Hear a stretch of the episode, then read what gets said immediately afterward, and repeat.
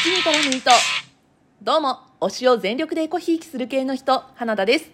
この番組は、ふとした瞬間に頭の中をいっぱいにする、そんなありとあらゆる私の推したちを雑多に語るラジオです。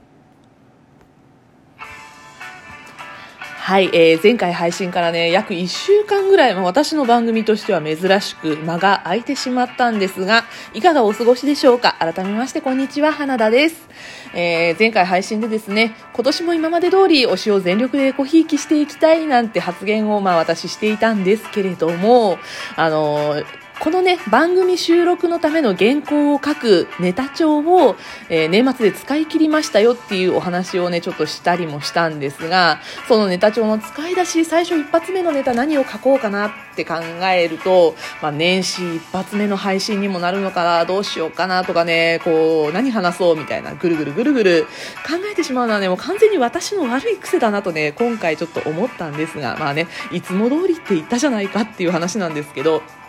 まあ、そういうことをね、いろいろ考えていた間、お正月番組特番で私の推したち、俳優の千葉雄大君と間宮祥太朗君、とっても活躍してたんですね。もう私、あの、お正月休み、すごく充実して過ごさせてもらいました。年始からね、もう二人の顔見れても演技がいいなって思ったんですが、まあ、そんなところをね、今回はお話ししていこうかなと思います。お正月特番に出た推したちが本当に尊かった。そしてね、2021年も、もうすでにあ千葉雄大君、間宮祥太朗君、お仕事たくさん決まっています。もう現在進行中のお仕事もあります。ということでね、まあ私の推しの話、2021年初頭版みたいな感じでね、今回はしていこうかなと思います。よろしければ最後までお付き合いください。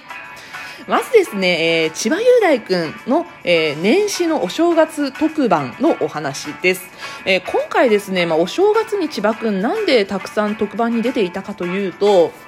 えー新型コロナウイルスの影響で公開が、えー延期されていた「ピーター・ラビット2」の番宣で出ていました。これですね、えー10月27日に11月27 10月27日に公開日が発表されていたんですが今年の2月5日公開予定でした。がこれ再延期が決まったんですね、えー、と2月5日の公開予定もなくなりました。あのアメリカ本国の方でですねあの新型コロナウイルスまた再流行しているということで、えーアメリカ版のだから言語版の方の公開が延期されてしまった影響で日本語版も公開が延期になりました。どうやら春以降の公開になるらしいという話ですがまだあの公開予定決まっていません。が、えー番宣がですね、えーこれ公開の延期が決まったのが11月27日のことだったんですがもうこの時点で番宣が収録済みだったようでえお正月にね放送された番宣番組いくつかありました。えまずですね1月1日、え元旦に放送されたフジテレビの坂上動物王国元旦スペシャルです。えこれねもう本当にワンコーナーちょびっとだけだったんですけど、えー、とピーター・ラビットで共演をする相川翔さんと一緒に猫の映像に当てレコをするという企画で参加をしていました。もう本当にねめちゃくちゃ可愛かったです。千葉君も可愛かったけどね相川翔さんの当てレコめっちゃ好きだなと思いました。すっごい可愛かったです。あの千葉君が声を当てる仕事って本当ね合ってると思うんですよ。あの顔はねめっちゃ可愛いんですけど千葉君のね顔ってすごい可愛いなって思うんですけどあの声が割とイケボなんですよね。あの低い声も高い声も使い分けることができるのでなんかねこう TPO に合った声の出し方っていうのができる俳優さんだなってすごい思ってるんですけど千葉君のね声優仕事本当に素敵なのでもうこの猫に当てレコをしてるのを見ても思ったんですけどもっとねあの声のお仕事も増えてほしいななんてこの番組を見て思いました。そして1月8日の日は日本テレビの沸騰ワード10のスペシャルに登場しましたこれはですね家政婦の島さんという、まあ、人気コーナーの企画で料理大好き芸能人軍団ということで、まあ、自分も料理をする芸能人たちで、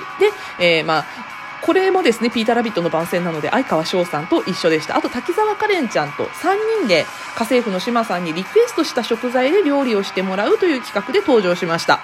で、千葉くんの家政婦の志麻さんに対するリクエストが、牡蠣料理だったんですよ。あ私もね、牡蠣大好きだからね、ほんと嬉しかったです。ね、あの、島さんが作ったね、牡蠣餃子があったんですけど、この牡蠣餃子ね、真似して作りたいなと思いました。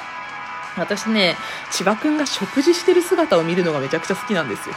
なのでね、もうお正月からね、もぐもぐしてる千葉くんが見れたのも本当に幸せでしたね。もう本当にいい年始でした。はい。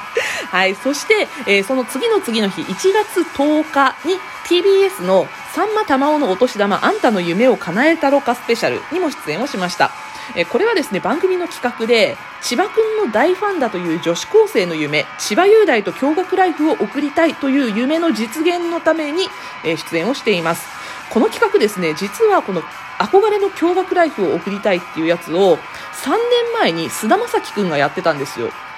で、私これ須田くんがやってたの実際見てたんですけど、これ推しがやったらやべえぞって思ってたら、まさかね、31歳、もう今年、あの、誕生日が来たら千葉くん32歳になるんですけど、もう今年32歳になろうとする千葉くんがブレザーを着て高校生やってるのを見ることができるなんてね、思わなかったですよ。であの、まあ、夢を叶えてもらった女子高生の子も千葉君の大ファンなんですけどもリアクションがねこの子も終始可愛くって もう千葉君見てね地球にいてよかったって言ったんですよこの子。わかるって思っちゃったんですけどあの背中にねこの子がね千葉君からあの背中文字って言ってあの胸キュンのねあのよくエピソードとかでやるんですけど背中に直接指で文字を書いてもらって何て書いてあるか当てるっていうのを、まあ、やってもらったんですけど千葉君がこの子の背中に可愛いって書いたんですよ。そしたら多分ねテンパってたんでしょうねこの女子高生の子ね。生活習慣って答えたんですよこの書かれている文字を。なわけあるかって感じなんですけども本当ねこれ答えてんの見た時今年一笑いましたね。もう本当にこの企画はあの千葉くんが繰り出したアドリブの数々といいあとねあの告白シーンの演出をえ千葉くんも出演している「青ハライド」の原作漫画を描いた咲坂先生が手掛けられたんですがもう本当にねこれも最高でした。あの男子校出身の千葉君はね、驚愕に憧れる女子をどう見てたんだろうなっていう風な視点でもね、私はちょっと見てしまいましたね。で、この番組ですね、あの、ちょっとこの後お話ししますが、間宮君が出演する、えー、TBS の火曜ドラマ、ボス恋の番宣も入ってたので、あスタジオにはね、共演者の七尾さんが来てらっしゃったんですけど、これね、スタジオで間宮君に見てほしかったですね。あの千葉君の制服の話で定一の国の話も出たし、まあ、3年前須田君がやってたっていうのもあってねあの定一絡みの話もちょっとあったのでワイプ抜くにはね間宮君いたら適任だっただろうなって思うんですけどね。であこの番組の後結構長時間千葉くんがあのツイッターのトレンドにね名前が入ってたんですよまあ、ね、改めて今年32歳になる千葉くんの学生をやれるっていうこのポテンシャルの高さすごいなと思い知らされたそんな番組でしたはい、そして、えー、間宮くんですね。間宮くんは、えー、先ほどもお話ししましたが、TBS の火曜9時からのドラ、火曜10時からですね、のドラマ、オーマイボス恋は別冊で、ボス恋、なんと今日から始まるんですが、これの番宣に出演をしていました。で、えー、主演の上白石萌音ちゃんと、あと、七尾さんですね、えー、この2人が番宣の出演はすごい多かったんですけど、えっと、間宮くんもね、2つ番宣で出ていました。まず1つ目が1月3日 TBS で放送された関口宏の東京フレンドパーク新春3時間スペシャルです。この番組は、えー、モネちゃんと七尾さんと、あと玉森くんと、えー、ミッキーの亜生さんと一緒にね、あの、ボス恋チームとして間宮くん出演をしていました。まさかね、フレンドパークに出る推しを見ることができるなんて私思ってなかったんですけど、あの、私ね、VS 嵐とか、オールスター感謝祭みたいなね、あんな番組で推しが頑張ってるの見るの大好きなのでね、フレンドパークもすごい楽しかったです。でね、あの、七尾さんが足を怪我してたりとか、あとね、あの、亜生さんがめちゃめちゃポンコツだったんですけど、まあね、そのポンコツ具合のせいもあって、あの、マニア君がね、見せ場がとっても多かったです。個人的には、あの、バイクが安全運転すぎてね、路上教習って言われてるのがすごい可愛かったですね。あの、間宮くん、実は去年、普通自動車の免許を取ってるので、リアル初心者マークなんですよ。なのでね、まあ、初心者マークだもんねって思いながら見てた間宮オタク、きっと私の他にもいると思います。でね、確かエアホッケーだったと思うんですけど、実況で、間宮祥太郎、アスリートですって言われてたんですけど、俳優だよって思ったんですけど、マジでここも笑いました。あの、結果、このボスコイチーム、3チーム中3位というね、残念な結果に終わったんですが、間宮君の器用さだったりとか、気遣い、丁寧さ、あと顔の良さ、ゲームへの貢献度などなど全て含めて、もう私はね、ボスコイチーム優勝だったなと、間宮祥太郎優勝だったなと思いました。はい。そして1月9日 TBS の炎の体育会 TV にも出演をしましたこの番組では、え芸能界最強ピッチャー VS 現役プロ野球最強バッターというね、そういう企画で出たんですが、えティモンディの高岸さんとタッグを組んで、超一流打者コンビと対決をしました。えマスクドシルバーとマスクドゴールドっていう風になってたんですが、まあ、シルバーがですね、DNA の元監督ラミレス氏と、で、えマスクドゴールドが、え阪神タイガースの糸井選手だったんですけれども、えーね、あの、マウンドに立った間宮君が本当に眩しくてね、制球もすごい良かったし、特にね、あの、マスクドゴールドを空振り三振させた時のキレッキレのカーブ球めちゃくちゃ良かったですね。もう、あの、打ち取った時に本人もよっしゃーって言ったんですけども、こっちもよっしゃーって感じでした。あの間宮君は2019年に阪神 d n a 戦の始球式で芸能人最速139キロをマークしたので、まあ、こういう、ね、番組に呼ばれることになったんですが、まあね、間宮君ね野球経験中学の軟式までなのにこんな記録を出しているっていうのは恐ろしいなと思いますね。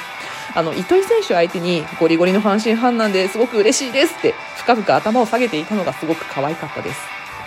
まあ、そんな感じでね、年始特番でもたくさん推しの素敵なところ見られて嬉しかったんですが、えー千葉くんはですね、現在、えー大阪でもう開幕、昨日からしていますミュージカル、ポーの一族に出演中で、26日まで大阪、2月に入ったら、えー東京公演、名古屋公演が控えています。私は1月の16日、23日の配信で2回感激をする予定なんですが、本当に無事に終わってほしいですね。あと、まあ、延期になっているピーターラビット2だったりとか、あと映画子供は分かってあげないの出演が決まっています。で、間宮くんは今日からボス恋始まります。そしてね、あの、スピンオフドラマも主演が決まっています。あと、7月に映画東京リベンジャーズへの出演も決まっています。これも本当に楽しみです。今年も推したちから目が離せない、そんな花田でした。